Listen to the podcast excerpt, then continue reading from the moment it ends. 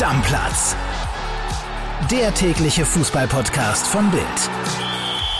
Weiter geht's mit unserer Bully Blitzvorschau. Heute kümmern wir uns um den FC Augsburg und ich freue mich, Tobi Altscheffel am Telefon begrüßen zu dürfen. Moin Tobi. Servus nach Berlin. Ich freue mich auch, äh, meine kleine Abwechslung, nicht immer nur FC Bayern, sondern auch ein bisschen FC Augsburg über die Heimat berichten. Genau, da bist du unser Experte und ich würde sagen, wir schauen direkt mal auf die Startelf. Wie könnte die zum ersten Spieltag aussehen? Enno Maaßen, der neue Trainer, baut auf eine Dreierkette, deswegen im Tor ändert sich erstmal nichts. Rafa Gikiewicz steht da drin. Dann in der Innenverteidigung der Neuzugang Bauer, der aus Fürth kam. Kapitän Joveleo ist eh gesetzt und Urukai, Felix Urukai, das ist die Dreierkette auf den Außenpositionen. Rechts hat Daniel Caligiuri ganz gute Karten, der steht bei Maaßen hoch im Kurs. Äh, links ist eigentlich Iago gesetzt.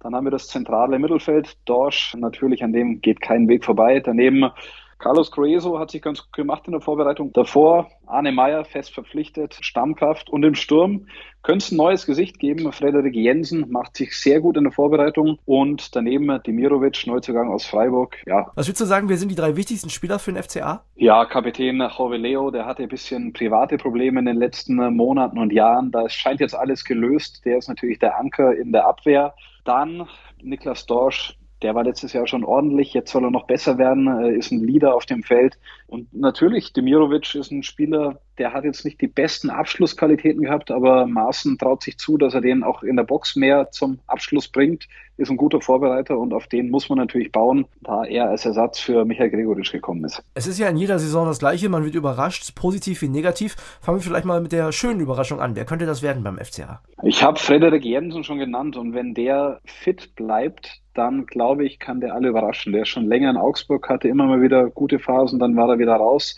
Der hat ein Riesenpotenzial und ich glaube, der kann eine richtig starke Saison spielen. Auf der anderen Seite, wer muss ein bisschen was tun oder wo droht es eine negative Überraschung zu geben? Letztes Jahr hat er schon ein bisschen abgebaut, also da hatte er Höhen und Tiefen. Das war Rafael Gikiewicz, der Torwart. Ähm, gerade in Augsburg, wo man sehr viel zu tun hat, ist natürlich der Fokus auf ihm, zumal Maaßen eigentlich einen Torwart haben will, der gut hinten rausspielen kann. Und das ist jetzt nicht die allergrößte Stärke von Gikiewicz. Er möge es mir verzeihen, die Torwartposition könnte vielleicht zu einem Problem werden in Augsburg. Wir suchen in dieser Blitzvorschau ja auch immer nach einem Best Case. Wie könnte der für Augsburg aussehen? Der Best Case sieht so aus, Heimspiel gegen Freiburg gewinnen, was schwer genug wird und in Leverkusen nicht verlieren oder auch überraschen und dann vielleicht einen Schwung mitnehmen, neuer Trainer, neue Philosophie.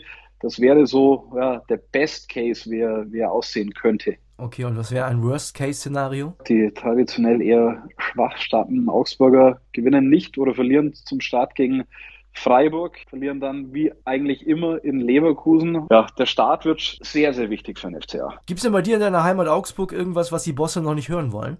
Ich glaube, sie wollen nicht so gerne hören, dass nach dem turbulenten Ende der vergangenen Saison alles sehr unrühmlich und äh, eigentlich nicht Augsburg-like und natürlich war die Stimmung da aufgekratzt und ähm, jetzt hofft man natürlich mit Maßen, mit einem bisschen neuen Gesicht, mit einer Veränderung da den Turnaround zu schaffen, aber das ist ein Friede, der, glaube ich, bei einem schlechten Start auch schnell bröckeln kann. Ganz andere Frage, Tobi. Wir haben ja immer was Lockeres auch in dieser Vorschau drin. Äh, welcher Spielerfrau muss man auf Insta unbedingt folgen? Normal wäre die Standardantwort gewesen Yvonne Mölders, der äh, Frau von Sascha Mölders, weil die, die ist wirklich spektakulär, ist ja selbst Fußball begeistert und äh, hat einen Trainerschein und analysiert alles und jeden.